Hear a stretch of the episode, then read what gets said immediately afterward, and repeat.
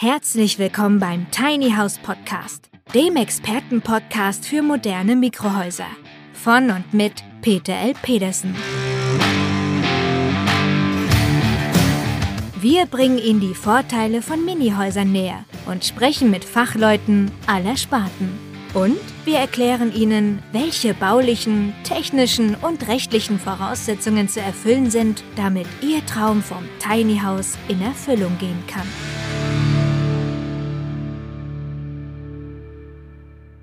Der Wohnraum wird immer teurer und knapper, also müssen neue Konzepte her.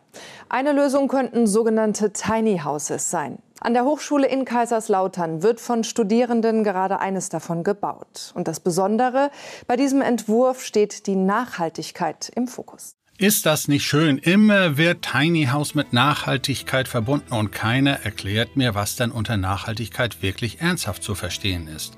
Moin Moin, verehrte Tiny House Enthusiasten und es geht in eine neue Folge hinein und wir wollen uns heute mit dem Thema Wissenschaft und Tiny Houses beschäftigen, denn es gibt einen interessanten Fall und den haben wir hier aufgezeichnet und den wollen wir gerne bearbeiten. Der Fernsehbericht wurde am 31. Juli 2023 bei Pro7 veröffentlicht und da wollen wir uns ein bisschen hineinhören. Los geht's. Tiny Blue heißt das kleine Häuschen, an dem die Studierenden der Hochschule Kaiserslautern aktuell herumschrauben. Blau ist hier bisher noch nichts, das kommt erst mit dem Innenausbau. Den Plan für das nachhaltige Tiny House hat Architekturstudent David Oehme gemeinsam mit einer Kommilitonin entworfen.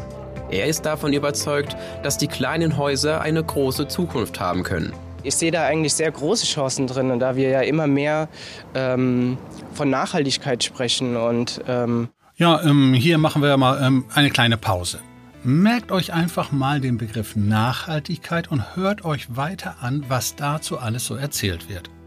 Für David ist es eine große Ehre, dass in seiner noch jungen Karriere eines seiner Projekte umgesetzt wird. Heute bringen die Studenten die Fassade an. Das Holz wurde carbonisiert, also verkohlt.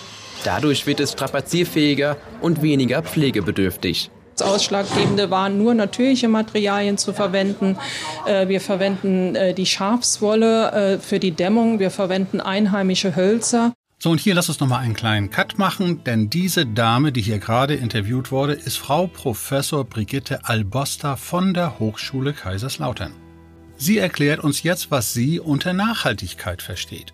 Also die Fassade wird erstmal verbrannt. Das ist übrigens eine japanische Technik, die durchaus spannend ist. Allerdings haben wir in Europa eigentlich das Thema Thermoholz, thermisch modifiziertes Holz, was den gleichen Effekt bringt, nur etwas eleganter aussieht. Ansonsten spricht sie in Bezug auf Nachhaltigkeit noch über die Dämmung und über die Hölzer, die sie verwendet.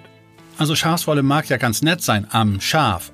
Bei systembedingt dünnen Wänden von Tiny Houses, gerade auf Pkw-Anhängern, ist diese Dämmform eigentlich viel zu schwach und viel zu schwer.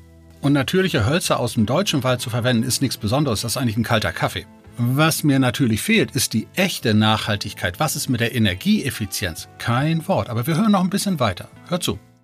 Das Gebäude soll auch äh, vorwiegend autark sein. Also wir versuchen es möglichst autark hinzubekommen. Ja, und stopp, stopp, stopp. Jetzt müssen wir noch mal wieder einhaken. Autark ist ja so ein ständiges Modewort, was regelmäßig verkaufstechnisch von irgendwelchen komischen Herstellern verwendet wird. Als Architekturprofessorin für den Fachbereich Bauen und Gestalten sollte sie eigentlich eine gewisse Grundlage für dieses Thema mitbringen. Ein baugenehmigungsfähiges Haus muss immer an die öffentliche Ver- und Entsorgung für Strom, Wasser und Abwasser angeschlossen werden. Und wenn man dann natürlich etwas eigenes, regeneratives an Energie produzieren will, muss man das auf das Dach des Tiny Houses packen. Also stellt sich die Frage, welches Dach eigentlich? Tiny Houses haben nur eine minimalste Fläche. Und wenn Sie auf ein straßenzugelassenes Tiny House eine PV-Anlage, eine Photovoltaikanlage setzen wollen, dann haben Sie vielleicht so anderthalb, zwei kW Peak im Maximalfall und das auch nur im Sommer in der Mittagszeit. In der freien Wirtschaft hat man die Verbindung Tiny House und Autarkie schon als lächerlichen Verkaufstrick abgehakt, aber in der Wissenschaft scheint man es neu erfinden zu wollen. Aber vielleicht hat auch unsere Architekturprofessorin von solchen Techniken keine Ahnung und deswegen hat sie sich Hilfe geholt. Hört mal zu. Von Beginn an war das Projekt eine Zusammenarbeit der Studiengänge Architektur und angewandte Ingenieurwissenschaften. Aha, es sind doch noch Profis am Werke, denn es gilt ja, für einen Ingenieur ist nichts zu schwör. Wie geht's weiter, Herr Ingenieur? Auch bei der Versorgung des Tiny House soll die Nachhaltigkeit im Vordergrund stehen. Wir werden hier mit einer Wärmepumpe arbeiten, wir werden mit einer Brennstoffzelle arbeiten, ein bisschen was mit Wasserstoff machen, mit Batteriespeichern, um einfach mal zu versuchen, möglichst wenig Energie, elektrische Energie aus dem Netz zu beziehen. Na, vielleicht sogar auch ein bisschen was einspeisen. So, und das war kein geringerer als Professor Carsten Glöser von der Hochschule Kaiserslautern. Der muss es ja nun wissen, oder? Also fangen wir mal vorne an. Wir werden mit einer Wärmepumpe arbeiten. Und da meint er mit Sicherheit keine Klimaanlage, das was ja einige dubiose Hersteller als Luftwärmepumpe verkaufen wollen, die für echte Winterzeiten gar nicht geeignet ist als Heizung. Also wird er mit Sicherheit eine Luftwasserwärmepumpe verwenden. Dafür werden dann im Erdreich große Leitungssysteme verbuddelt oder es werden sogar bis zu 99 Meter tiefe Löcher gebohrt, um eine sogenannte Sohlewärmepumpe auch aufbauen zu können. Klar, dass man dafür auch einen Heizungsraum braucht. Man braucht ja einen Heißwasserbottich und man muss eine wassergeführte Heizungsanlage, zum Beispiel eine Fußbodenheizung haben. Das erhöht natürlich dramatisch das Gewicht, zumal man ja gar keinen Heizungskeller hat, den man vielleicht noch anbauen müsste. Ja, dann packen wir noch eine Brennstoffzelle ins Tiny House in den nicht vorhandenen Heizungskeller. Und dann kommt echter Hightech zum Tragen. Es wird mal ein bisschen mit Wasserstoff gespielt. Also bezüglich der 3,5 Tonnen Maximalgewicht für einen Pkw-Trailer haben wir also noch nichts gehört. Aber vielleicht, Herr Ingenieur, können Sie das nochmal lösen und Siemens Lufthaken irgendwie an Wolke 7 anhängen. Ja, und dann kann er natürlich mit dieser Tiny House Kraftwerksanlage sogar eine Einspeisung vornehmen, vielleicht sogar den ganzen Nachbarort damit energetisch versorgen. Also wenn ich das mit ein paar Praktikern, also professionellen Herstellern aus dem Tiny House Markt bespreche, dann kriegen die sich nicht mal ein und kringeln sich vor Lachen. Die erste Frage, die man sich natürlich stellt, wer bezahlt das Ganze? Der verbeamtete Professor doch wohl sicherlich nicht, oder? Ja, und wie ist denn der Gesamtausblick? Hört zu. Tiny Blue soll zukünftig als Arbeitsraum für die Studierenden zur Verfügung stehen. Dafür müssen in den nächsten Wochen die funktionalen Möbel im Innenraum eingebaut werden. Vielleicht wird dann im Tiny House am nächsten Projekt für nachhaltiges Wohnen gearbeitet. Also ich weiß ja nicht, wie es euch ergeht, aber diese Neusprechversion, die hier an den Tag gelegt wird, geht mir reichlich auf den Zeiger. Wer behauptet denn, dass die Leute, die dort reingehen, Studierende sind? Also Studenten mag ich ja verstehen, aber ob die wirklich studieren, die können auch stinkefaul sein und dann sind es doch keine Studierenden, sondern klassisch Studenten. Oder anders ausgedrückt, wenn so mancher Politiker Studierender gewesen wäre, hätte er seinen Abschluss hinbekommen. Ich warte ja noch darauf, dass man feststellt, dass es in Deutschland keine Säufer mehr gibt, sondern nur noch Saufende. Okay, ich schweife ab. Zurück zum Thema. Ja, und schon wieder dieses Zauberwörtchen Nachhaltigkeit. Das hat mich jetzt etwas gewurmt und deswegen habe ich mich mit Frau Albas, äh, Albosta in Verbindung setzen wollen und ihr eine E-Mail geschickt. Ja, und damit das Ganze auch ein wenig Nachdruck verliehen bekommt, habe ich dann in meiner Eigenschaft als Präsident des Bundesverbandes Mikrohaus, dem ich ja auch schon seit drei Jahren vorstehe, eine E-Mail geschickt mit der Überschrift Betreffzeile Ihr studentisches Tiny House Projekt.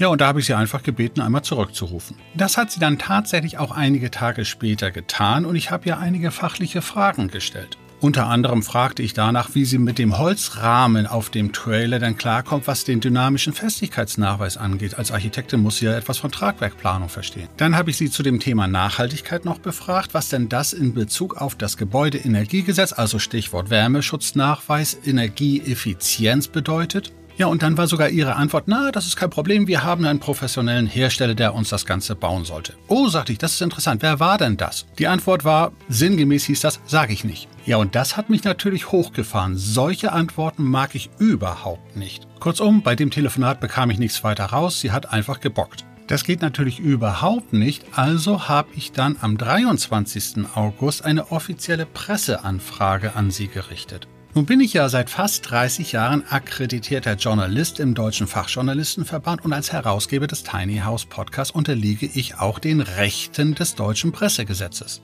Und danach haben öffentliche Einrichtungen wie auch Universitäten eine Auskunftspflicht. Und da habe ich dann natürlich einmal konkret gefragt, sagen Sie mal, wer ist denn der kooperierende Tiny House Hersteller? Ja, und dann würde ich gerne wissen, welche formalen Bedingungen in der Ausschreibung denn gefordert worden sind. Kurz erklärt, eine öffentliche Einrichtung kann nicht einfach sagen, pass mal auf, du kriegst einen Auftrag von mir, sondern sie muss eine Ausschreibung machen. Und da müssen genaue Bedingungen drinstehen. Und die wollte ich gerne wissen. Dann wollte ich natürlich auch etwas über den verwendeten Tiny House Pkw Trailer wissen, denn der muss ja auch eine Statik haben. Just in der letzten Folge mit dem Prüfingenieur Lars Krüger vom Küst Düsseldorf haben wir genau über das Thema gesprochen. Und weil diese Frau Alboster auch noch einen Holzrahmen genommen hat, der dann einen dynamischen Festigkeitsnachweis auf einem Pkw-Anhänger fast verhindert, wollte ich natürlich genaueres wissen. Vielleicht hat sie eine zaubertechnische Beschwörungsformel, die das hinkriegt, was in der Wirtschaft noch keiner hinbekommen hat. Ja, und dann wollte ich natürlich etwas aus ihrem Fachgebiet wissen. Ich wollte wissen, wie sie die Statik berechnet hat auf Windlast, Schneelast, Erdbeben und ob das Ganze auch dann wirklich in der Schalldämmung, also dem Schallschutznachweis entsprechen würde. Ich hatte so ein paar kleine Schießscharten als Fenster in den Dingern gesehen und wollte natürlich wissen, ob ein Fluchtfenster gemäß Landesbauordnung 80 x 120 cm auch eingeplant ist. Und natürlich wollte ich etwas über die Energieproduktion für die gesamte Umwelt in Form von Wärmepumpe, Brennstoffzelle und Wasserstoff wissen. Ja, und dann interessierte mich natürlich, was das ganze Thema Tiny House, so wie sie es plant, mit dem angespannten Wohnungsmarkt zu tun hat. Der fleißige Hörer des Tiny House Podcasts weiß, dass ein Tiny House nichts für die Innenstadt ist und nichts für große Städte, sondern höchstens für den ländlichen Raum. Aber eine Architekturprofessorin wird dazu sicherlich eine fundierte Antwort geben können. Und selbstverständlich wollte ich auch wissen, wo das Geld herkommt. Welche Fördertöpfe sind angepackt worden und mit welcher wissenschaftlichen Zielsetzung ist das Ganze denn überhaupt initiiert worden? Ihr kennt ja den alten Spruch, Wissenschaft kommt von Wissenschaffen. Das heißt aber auch, dass etwas, was in der Wirtschaft schon seit Jahren als alter Hut angesehen wird, in der Wissenschaft nicht nochmal durchgekaut werden sollte. Also wollte ich natürlich von ihr wissen, welche Forschungsziele für dieses Projekt definiert worden sind, die nicht bereits in der Wirtschaft entwickelt worden sind bzw. sich bereits im Markt befinden. Für die Beantwortung dieser paar Fragen habe ich ja knapp 14 Tage Zeit gegeben, bis zum 4. September. Ja, und was lag am 4. September vor? Genau, nichts. Also habe ich am 5. September 2023 einmal nachgehakt. Sehr geehrte Frau Alboster, leider habe ich von Ihnen auf meine Presseanfrage keine Rückmeldung erhalten. Da unsere Presseanfrage allerdings fördertechnische sowie beamtenrechtliche Aspekte tangieren könnte, möchte ich Sie auf diesem Wege noch einmal höflich bitten, uns Ihre Stellungnahme zukommen zu lassen. Ja, und damit das Ganze auch ein bisschen Nachdruck bekommt, habe ich im CC, also in der Kopie, das an verschiedene Ansprechpartner auch noch durchgeleitet. So habe ich eine Kopie an den Präsidenten der Hochschule Kaiserslautern, Professor Hans-Joachim Schmidt, geschickt, an die Pressestelle der Hochschule Kaiserslautern, Natürlich auch an den Bundesverband Mikrohaus, nämlich den Bundesgeschäftsführer Lars Bosset, damit der auch offiziell Bescheid weiß. Und ich habe dann sicherheitshalber auch gleich den Minister für Wissenschaft und Gesundheit des Bundeslandes Rheinland-Pfalz, Herrn Clemens, hoch informiert. Und dann bekam ich eine Antwort von Frau Professor Albosta. Nee, natürlich nicht. Wieder mal nicht. Also normalerweise darf man ja davon ausgehen, dass so in behördlichen Seilschaften zumindest vielleicht der Präsident mal sagt, du pass mal auf, gib dir mal eine Antwort, das kann sonst schiefgehen. Vielleicht könnte auch der Minister mal fragen, was ist da los in meinem Zuständigkeitsbereich, für den ich verantwortlich bin. Aber ich vernahm nichts mehr als Schweigen im Walde. Also habe ich den zuständigen Dienstherrn, das ist ja das Wissenschaftsministerium, direkt angesprochen, wenn der Minister als Oberster schon nicht reagiert. Und da geht es direkt unter dem Minister und dem Staatssekretär zwei Abteilungen, die für Frau Alboster zuständig sind. Das eine ist die Abteilung 3, die allgemein für Hochschulen zuständig ist. Da ist Herr Dr. Achim Weber der Abteilungsleiter. Und dann die Abteilung 4 Forschung und Hochschulbau, der Dr. Carola Zimmermann vorsteht. Letztere ist ja dann auch zuständig für das Thema Forschungsgelder. Diese beiden Abteilungsleiter schrieb ich dann am 11. September 2023 an und bat um Stellungnahme und natürlich um eine freundliche Eingangsbestätigung dieser E-Mail. Ja, immerhin bekam ich dann von Frau Dr. Zimmermann eine automatische Antwort und da stand dann auch noch drin, ich bin bis einschließlich 26. September, also einen Tag später, als ich ihr meine Mail geschickt hatte, nicht erreichbar. Also könnte man meinen, dann geht die Antwort wahrscheinlich relativ zügig vonstatten. Das war dann schon fast zu erwarten, dass das nicht passierte. Ich rief dann in den Sekretariaten dieser beiden Abteilungsleiter an und bekam zumindest die telefonische Information, dass die E-Mails angekommen seien und die beiden auch schon untereinander darüber gesprochen haben. Und da ich 14 Tage später, also bis zum 25. September, immer noch keine Antwort bekommen habe, habe ich die beiden, Herrn Dr. Weber und Frau Dr. Zimmermann, nochmal daran erinnert, doch bitte eine Antwort zu schicken. Ja, was soll ich euch sagen? Wir haben mittlerweile Anfang Januar 2024, also ein paar Monate später, und bis heute habe ich aus keiner Ecke eine Antwort bekommen. Weder hat sich jetzt die Frau Professor Albosta gemeldet, noch hat sich ihr Präsident der Hochschule Kaiserslautern gemeldet, noch hat sich die Pressestelle gemeldet und auch der oberste Dienstherr in Form der beiden wichtigsten Abteilungsleiter inklusive des Ministers des Landes Rheinland-Pfalz haben irgendwas verlauten lassen. Also halten wir erst einmal fest, dass Frau Professor Albosta mutmaßlich gegen das deutsche Pressegesetz verstoßen hat und ihrer Auskunftspflicht nicht nachgekommen ist. Ja, und wenn man das Ganze aus investigativer journalistischer Sicht sieht, dann ist das eigentlich ein Punkt, weshalb man erst recht anpackt und fragt, was da los ist. Also ich frage ganz offen, was ist dort an Ausschreibungen gelaufen? Was ist an Bedingungen gelaufen? Sind die kompetent gewesen? Und was ist da möglicherweise an Mauschelei schon bei der Auftragsvergabe gelaufen? Es ist ja schon sehr bezeichnend, wenn selbst der Name des Herstellers, der die Grundkonfiguration für Frau Albosta geliefert hat, ein Geheimnis ist. Nun kann ich als Nicht-Architekt schon sehen, wenn ich da ein Holzhaus auf einen Trailer setze, dass dafür kein dynamischer Festigkeitsnachweis vorliegen wird. Das heißt aber auch gleichzeitig, dass man dann in staatlichem Auftrag an dieser Universität unter Lebensgefahr auf der Straße herumturnt. Natürlich möchte ich auch ganz genau wissen, was sie dann an wissenschaftenden Maßnahmen vorhat. Weil alles, was sie bisher erzählt hat, ist eigentlich für die Wirtschaft kalter Kaffee. Also für das Verbauen einer Brennstoffzelle oder Wasserstoffproduktionsanlagen in einem Mikrohaus, dafür muss ich keinen Forschungsauftrag vergeben. Das macht sowieso keinen Sinn. Ja, und dann wollte ich natürlich auch wissen, was das Ganze gekostet hat. Wie viel Kohle hat sie da verbraten? Also nicht ihre eigene, sondern die unserer Steuerzahler, die das Ganze natürlich bezahlen mussten. Also ganz nebenbei unter uns, ich gehöre ja zu den ganz wenigen Deutschen, die jemals eine Universität selbst gegründet haben. Und ich kenne die Denke von Professoren. Man muss dabei berücksichtigen, dass sie faktisch kein Geld für Leistung bekommt, sondern sie werden regelrecht alimentiert. Sie haben keine Nachweispflicht. Und dann kommt so ein komischer Typ wie Peter Petersen und fragt nach Leistung. Das mögen Sie ja nicht gewöhnt sein, aber hier geht es um Steuergelder, die hier möglicherweise missbräuchlich verwendet worden sind. Und natürlich ist es ein ganz normales Bestreben jedes Lehrstuhlinhabers, um nicht von Wissenschaftenden zu sprechen, noch zusätzlich zu ihrem hervorragenden Salär auch noch Fördergelder zu bekommen. Ein durchaus gängiges Instrument ist dafür das sogenannte angegliederte wissenschaftliche Institut oder in Kurzform AN-Institut. Der Wissenschaftler bzw. der Lehrstuhlinhaber gründet diese Firma, das ist eine ganz normale Firma, die offiziell an die Uni angegliedert ist, aber nicht zu der gehört. Werden dann Forschungsgelder beantragt, werden sie über das AN-Institut und nicht über die Uni eingefordert. Dann teilt man sich dann eben das Ergebnis, der Professor kriegt die Kohle und die Uni den Ruhm. Doch auch das nicht mal. Sollten die Forschungsergebnisse so interessant sein, dass sie marktreif sind, dann gehören die Ergebnisse natürlich nicht der Uni, sondern dem Professor. Also liegt es dann nahe, dass er sich mit diesen Forschungsergebnissen auf dem Markt selbstständig macht. Das ist doch praktisch. Der Steuerzahler finanziert alles, die Uni kriegt nichts und der Professor hat eine neue Firma. Inwieweit dieser Weg genutzt worden ist, also in Form eines An-Institutes, kann ich natürlich nicht sagen. Man hat ja alles verheimlicht. Und insbesondere diese ganze Geheimniskrämerei, dass selbst der Herr Professor Hans-Joachim Schmidt als Präsident der Hochschule Kaiserslautern abgetaucht ist, die disziplinarisch vorgesetzten Abteilungsleiter im Wissenschaftsministerium abgetaucht sind und vom Wissenschaftsminister sowieso nichts zu hören ist, macht unser Eins einfach regelrecht stutzig. So viel Schweigen kennt man eigentlich nur von sizilianischen ehrenwerten Gesellschaften.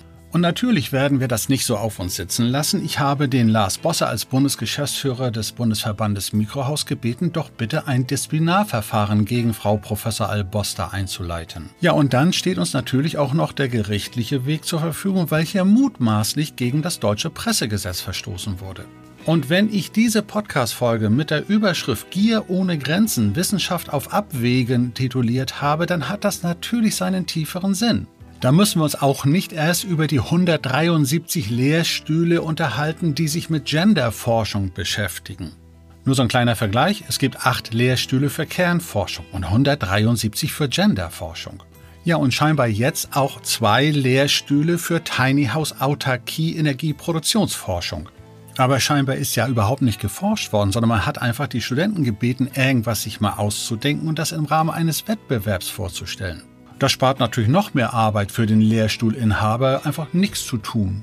Ja, und bei der Beurteilung und der Auswahl auch nicht ernsthafte Kriterien anzusetzen, so nach dem Motto, macht mal schon irgendwas. Wir lamentieren da ein bisschen über Nachhaltigkeit rum. Das klingt immer gut, auch wenn das überhaupt nichtssagend ist. Gebäudeenergiegesetz kenne ich nicht, weil ich habe ja zumindest meine Schafswolle in der Wand. Böse Zungen könnten jetzt möglicherweise das echte Ziel, das mit der ganzen Maßnahme verbunden ist, mit einem Satz definieren. Komme ich jetzt ins Fernsehen? Ja, und Sat 1 regional ist es natürlich besonders wichtig, das auch noch spektakulär herauszustellen und deswegen überschreibt er dieses Video mit dem Titel Tiny Houses gegen Klimawandel.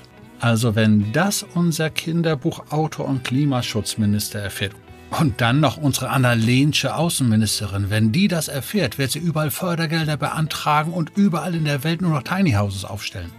Also das wäre doch mal eine richtige Story. Die Bauwirtschaft liegt am Boden, Frau Bauministerin Geiwitz weiß gar nicht, wie sie es hochkriegt und ein dummer Spruch einer Professorin der Hochschule Kaiserslautern provoziert einen Boom bei Tiny Houses weltweit. Also verzeiht es mir bitte, aber jetzt habe ich eine Querverbindung, die muss ich einfach loswerden. Da habe ich einen Song aus alter Zeit, der irgendwie dazu passt. Hört mal rein.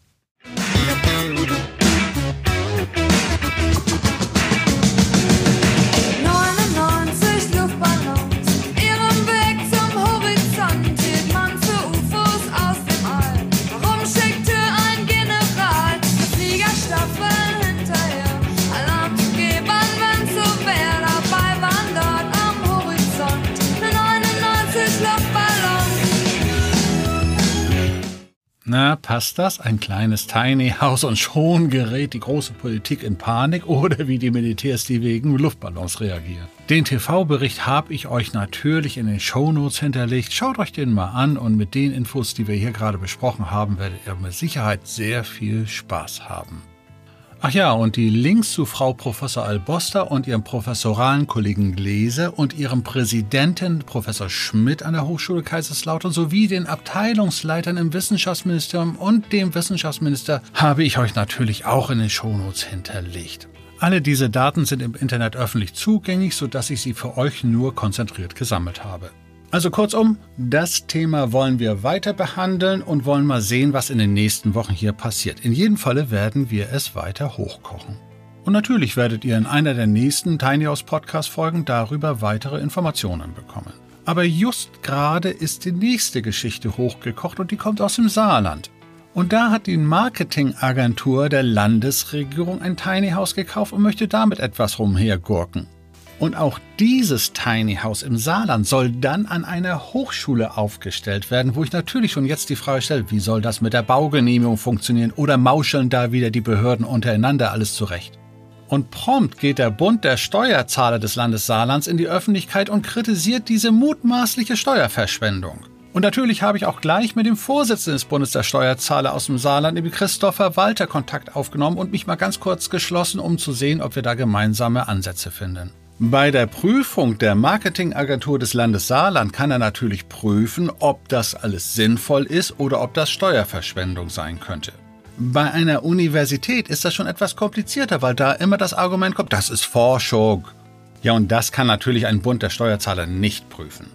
Dafür werden dann Fachleute erforderlich werden, die mehr Ahnung davon haben als die Wissenschaftler, die dieses Forschungsprojekt gestartet haben. Wenn natürlich die Wissenschaftler den Fehler machen, etwas zu erforschen, was es schon lange gibt, dann haben sie natürlich den ersten Preis. Wenn also der Bund der Steuerzahler die Marketingagentur der Landesregierung Saarland kontrolliert, dann ist das schon mal genau der richtige Weg für deren Kompetenzen. Immerhin wollen wir doch gerne wissen, welcher Hersteller hier ein Tiny House geliefert hat und dafür 70.000 Euro bekommen hat. Hat es einen dynamischen Festigkeitsnachweis? Ist die Sicherheit auf der Straße gegeben? Und wenn nicht, was passiert, wenn damit ein Unfall passiert? Der Hersteller hat natürlich eine zeitlich unbefristete Haftung, weil er hier einen vermeintlichen Konstruktionsfehler begangen hat. Jetzt ist es aber eine staatliche Einrichtung, die das Ding gekauft hat. Wie ist es da mit der Haftung dieser staatlichen Einrichtung, dieser Landesregierung? Dass es übrigens auch anders gehen kann, zeigt die baden-württembergische Stadt Pforzheim. Die suchte ein Tiny House Straßen zugelassen auf einem Pkw-Anhänger, mit dem sie in die Vororte fahren kann und sie dort als Begegnungsstätte mit den Bürgern nutzen kann. Ja, und da wurde ausdrücklich die Bedingung eines dynamischen Festigkeitsnachweises bis zu einer Geschwindigkeit von 80 Stundenkilometern festgelegt. Und damit war schon mal geklärt, dass sich die üblichen Verdächtigen aus Bastelbuden wie Möbelherstellern, Tischlern und Schreinern nicht an der Ausschreibung beteiligt haben. Die Stadt Pforzheim kann also ruhigen Gewissens mit dem Tiny House auf der Straße umherfahren. Und sie kann sogar bewegliche Dinge in dem Tiny House transportieren, also das, was man normalerweise als Ladung bezeichnet. Das sind dann eben Tische, Stühle und sonstige Einrichtungen, die nicht fest mit dem Tiny House verbunden sind. Dafür sind eben Sicherungsmaßnahmen, Ladungssicherungsmaßnahmen erforderlich in Form von Zurösen oder Airline-Schienen, wo dann Spanngurte auch befestigt werden können. Das Problem ist eben nur, dass Zorösen oder Airline-Schienen nur in Stahlrahmen verschraubt werden dürfen, also nicht in Holzrahmen. Wer also ein Holzhaus auf einen Pkw-Anhänger setzt, kann in diesem Holzhaus keine Ladung transportieren. Er kann es schon, aber er darf es nicht. Oder er haftet wieder dafür. Frau Albosta wäre also sehr gut beraten gewesen, wirklich interdisziplinär zu denken und zu handeln und einen Karosseriebauer mit einzubeziehen. Also das wäre auch das Mindeste, was man einem Professor wirklich zumuten darf, dass er sehen kann, dass das ein Fahrzeug ist und nicht in erster Linie eine Immobilie, oder? Und vielleicht hätte der Karosseriebauer dann Frau Albosta auch darauf hingewiesen, dass Fahrzeuge grundsätzlich eine Sicherheitsverglasung, also ESG oder VSG, Einscheibensicherheitsglas oder Verbundsicherheitsglas, das speziell für Fahrzeuge geprüft worden ist, genutzt werden muss. Und dann eben die Tragwerkplanung für dynamische Bewegungen. Also Entschuldigung, so weltfremd kann doch kein Wissenschaftler sein, man mag das ja gerne unterstellen, der auch noch Professor für Architektur ist, selber auch noch spezialisiert ist auf Tragwerkplanung, dass er nicht realisiert, dass hier eine dynamische Tragwerkplanung erforderlich ist. Also sieht es bei der Hochschule Kaiserslautern und auch bei der Landesregierung im Saarland anders aus. Da fährt das Risiko bei jeder Straßenbewegung in jedem Falle immer mit. Ja, bei der Hochschule Kaiserslautern ist eben das ganz deutliche Problem, dass sie offensichtlich nicht sich ordentlich informiert haben, nicht sauber recherchiert haben, sondern oberflächlich irgendwelche Werbesprüche nur gefunden haben und versuchten, diese jetzt nachzuplappern und Forschungsgelder zu generieren. Also, verehrte Tiny House Enthusiasten, wenn ihr das nächste Mal von einer staatlichen Einrichtung eine Aussage bekommt, ob das Hochschule, Landesregierung ist, ist ja egal, fragt ruhig mal, wer dafür wie viel Geld bekommen hat, warum er es bekommen hat und welche Ziele damit verfolgt werden. Und wenn ihr selbst gerade ein Tiny House planen solltet, dann achtet immer darauf, von wem ihr welche Empfehlungen annehmt. Also, dass man Aussagen bei Facebook als Fakes deklariert, das kennt man ja nun schon mittlerweile seit einiger Zeit. Aber auch bei Professoren sollte man sehr, sehr vorsichtig sein, zumindest wenn die irgendwas über Tiny Houses erzählen. In jedem Falle seid ihr besser dran, wenn ihr in eurer Podcast-App auf den Knopf Folgen drückt, damit ihr auch die nächsten Folgen meines Tiny House Podcasts rechtzeitig mitbekommt. Ja, und in diesem Sinne macht es gut, haltet die Ohren steif und bis zum nächsten Mal, euer Peter Pedersen.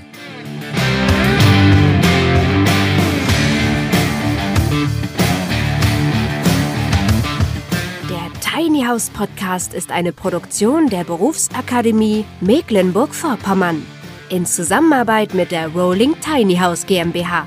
Wenn Sie mehr zu den Tiny Houses wissen möchten oder in einem Mini-Haus einmal Probe wohnen wollen, dann schauen Sie doch einfach auf www.rolling-tiny-haus.de.